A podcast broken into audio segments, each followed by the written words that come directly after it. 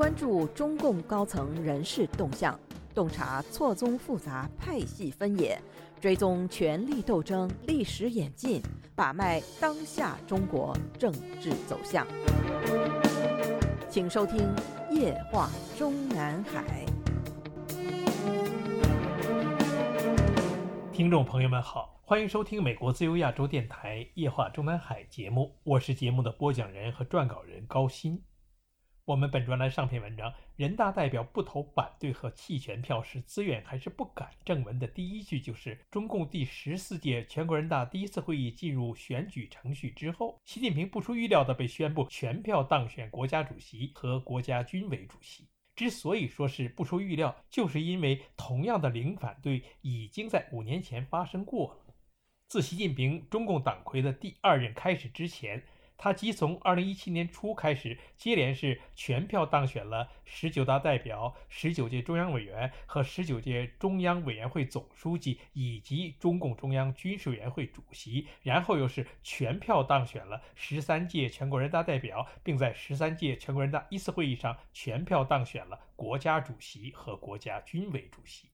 不过，如今这一次的零反对更恶劣。正如石板明夫先生日前在脸书贴文指出，习近平这一次是破坏了只能连任国家主席一次的党内规矩，强行修改了宪法以后才谋得连任。要知道，五年前的习近平连任国家主席和军委主席，虽然也是零反对，但在通过已将坚持共产党领导写入宪法正文和取消国家主席任期限制为核心内容的习氏宪法修正案时。毕竟还是出现了两张反对票和三张弃权票，在不是零反对的前提下，中共官方报道当然不会对外宣布非赞成票的具体数字。但是好在在场的外媒或者港台记者还是被允许把会场上的选票招牌拍照并对外发布的。习近平在人事任命上只提拔自己的亲信，只要不是自己派系的，通通打入冷宫。在国家治理方面也是乏善可陈。强制清零政策严重破坏了老百姓的生活，再加上外交上四面树敌，使中国的国家形象变成了过街老鼠。在这种情况下，党内对习近平有不满很正常。如果说两千九百五十二名人大代表都打心底里支持习近平连任，是难以让人相信的。很多代表是出于内心的恐惧，不得不投下赞成票的。我们没有具体的证据证明五年前用反对票或者弃权票。对习近平的修宪表达不满的那几个人大代表已经遭到习近平的政治整肃，但正应了那句“要想人莫知，除非己莫为”的那句话，相信每一个人大代表或者政协委员心里都十分明白，所谓的无记名投票，也就是不在自己填写过的那张选票上署上自己的名字，并不能保证当局不知道自己就是那个投了反对票或者弃权票的人，掩耳盗铃而已。石板明夫先生还在他的脸书贴文里说：“三月十日的选举结果，表面上看来是习近平一统江湖，党内已经没有任何挑战者和反对者，但实际上只是把矛盾内部化、深层化了。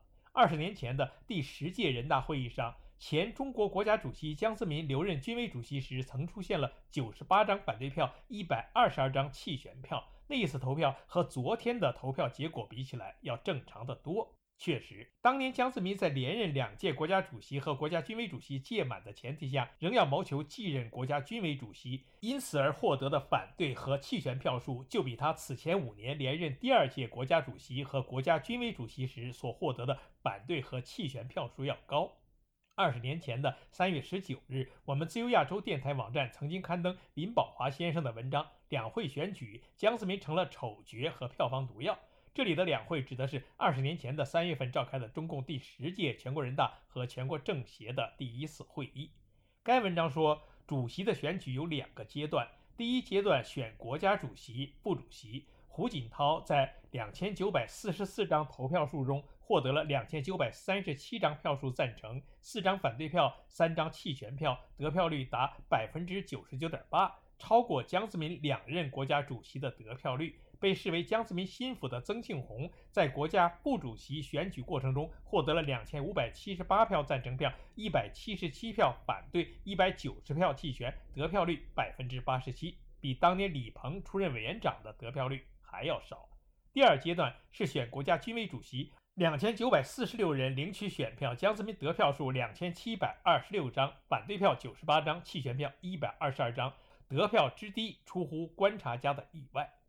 在另选中，有两票选江泽民担任国家主席，一票则要他担任部主席，会场上立刻传出窃笑声。但是选胡锦涛担任军委主席的有三十六人。大大打破了以往另选人的得票数，说明江泽民抢走胡锦涛的军委主席职务有相当的反对意见。如果允许非组织活动，江泽民可能落选。其实，除了如上林宝华先生所说的那一次，事实上，中共政权自上个世纪八十年代先后在人大和党代会上实行了无记名投票形式之后，从党和国家领导人层面的零反对，只是从五年前的习近平开始的，在他之前的胡锦涛。以及在胡锦涛之前的江泽民、赵紫阳、胡耀邦，以及与他们同时当选的中央政治局常委也好，国家层面的全国人大、全国政协以及国务院的一把手也好，均都在全国党代会和全国人大的选举过程中获得过或多或少的反对票或者弃权票。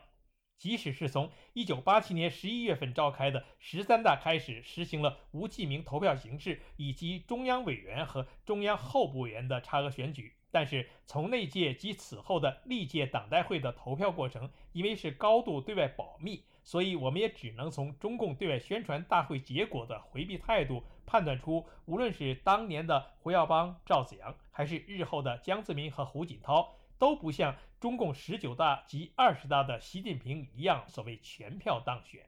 我们粗略查对了一下，在习近平被宣布全票当选十九大代表的二零一七年之前，在中共官方媒体中出现的“全票当选”字样，是十八大召开之前在报道中央领导人当选十八大代表的相关新闻中，说的是二零一二年六月份。中央直属机关票选十八大代表，在中直机关选举出的一百零八名代表中，令计划是全票当选。另外，在当时的那一届中央政治局常委中，胡锦涛和周永康分别在江苏和新疆全票当选十八大代表。而相关报道中的温家宝在天津当选，李长春在四川当选，习近平在上海当选，以及李克强在山东当选的新闻内容中，均没有强调得票情况，仅用“当选”二字说明之。您现在收听的是自由亚洲电台夜话中南海栏目，高鑫主持播讲。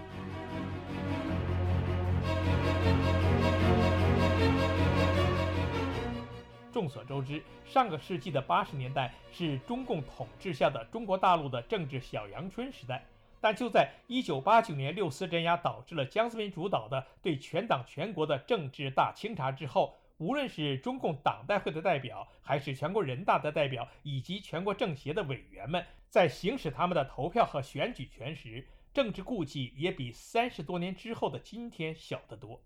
一九九三年三月二十七日下午。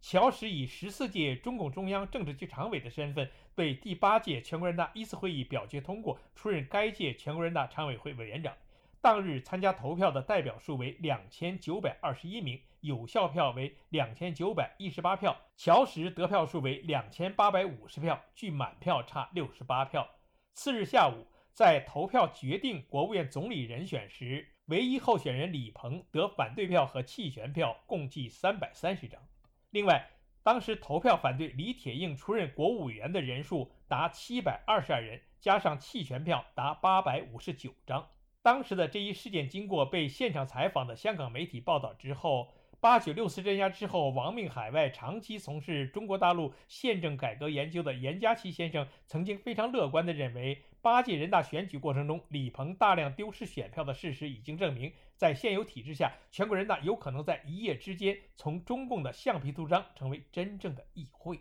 严家琪先生当时认为，为了使全国人大真正成为最高国家权力机关，在符合现行宪法的前提下，可以做以下三个步骤的改革：第一，加强全国人大常委会的立法和监督功能。第二，改革提名制度。宪法规定，国家主席、部主席、中央军委主席、最高法院院长和最高检察院院长由全国人大选举产生，总理由国家主席提名，全国人大决定任命。但宪法未规定具体制度。每一次全国人大都有权来决定这次会议选举和决定任命办法。在八届人大上，国家最高领导人实行等额选举，而全国人大常委会委员实行差额选举，差额为七人，就是这次人大自己决定的办法。以后的全国人大当然也可以通过新的选举和决定任命办法，例如把差额选举范围从全国人大常委会扩展到副委员长、国家副主席等。提名程序也可以公开化、制度化，如规定若干名全国人大代表可以联合提出国家领导人的候选人。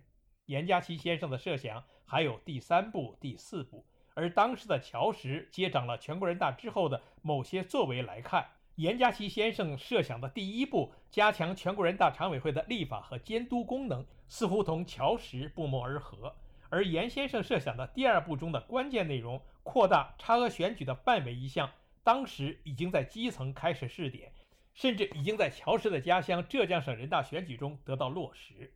自1993年1月之后，中国大陆省级领导班子换届过程中，接连出现过数次由省人大代表以票决方式否定中央组织部建议人选的失控现象。始作俑者便是乔石家乡浙江省的人大代表们。1993年1月中旬。中共浙江省七届人大一次会议在杭州开幕。在此之前，中共中央组织部已经按照惯例派出数名官员前往坐镇，自然也带去了由中组部排定并由中央政治局同意的一份省人大、省政府及省政协建议候选人名单。同样按照惯例。这份名单同中共中央组织部提供给其他各省市自治区的省级领导换届名单一样，是早在1992年决定中共十四届中央委员会组成人选时早已经钦定好的。所以，当时给浙江省的名单上确定的正省长候选人葛洪生，自然是中共十四届中央委员。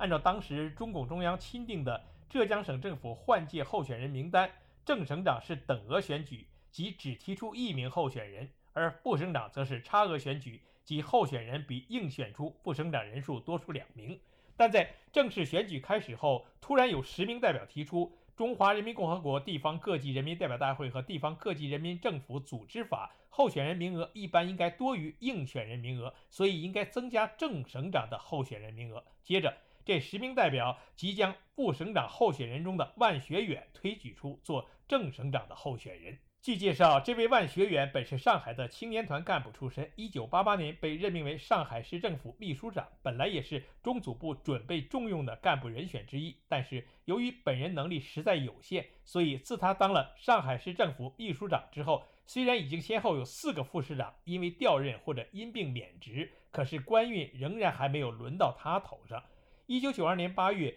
中共中央组织部突然通知万世出任浙江省副省长，他立刻明白，这实际上是让他去充当中共标榜的社会主义民主的替死鬼。原来，过去中共中央组织部每次安排省级领导换届选举候选人名单之前，都要玩这样一套把戏，就是把一两名本来无意提拔的干部突然提升，然后把他们安排进差额选举的副省长候选人名单中。为中组部希望当选的其他人垫底。万学远既然心里明白这套把戏，所以也就恭敬不如从命，乖乖地接受了调令。到了浙江之后，根本就没有正式上任，只是静等着省人大召开大会时，让人大代表们把他当猴耍。而当时的浙江省人大代表们，为了发泄对中共高层历来对地方人事安排从来不尊重地方人大的强烈不满，所以很可能是明明知道中共高层本来连万学远当选副省长都不情愿，所以就故意投他当正省长的票。选票统计下来之后，万学远的得票数竟比葛洪生高出了近三分之一。据报道，选举结果统计出来之后，中共浙江省委一时傻眼，得到中南海的认可之后。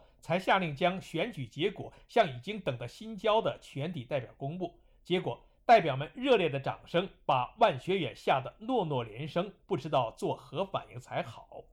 这是中共政权自1949年建政之后。第一次发生由中央建议的省长候选人落选，同时由人大代表自发动议提名的候选人当选的事件，在当时的中共高层政坛引起了很大的震动。详细经过以及后续的故事，留待我们本专栏的下篇文章继续介绍。听众朋友们好，我们今天的夜话中南海节目就播讲到这里，谢谢各位收听，我们下次节目再会。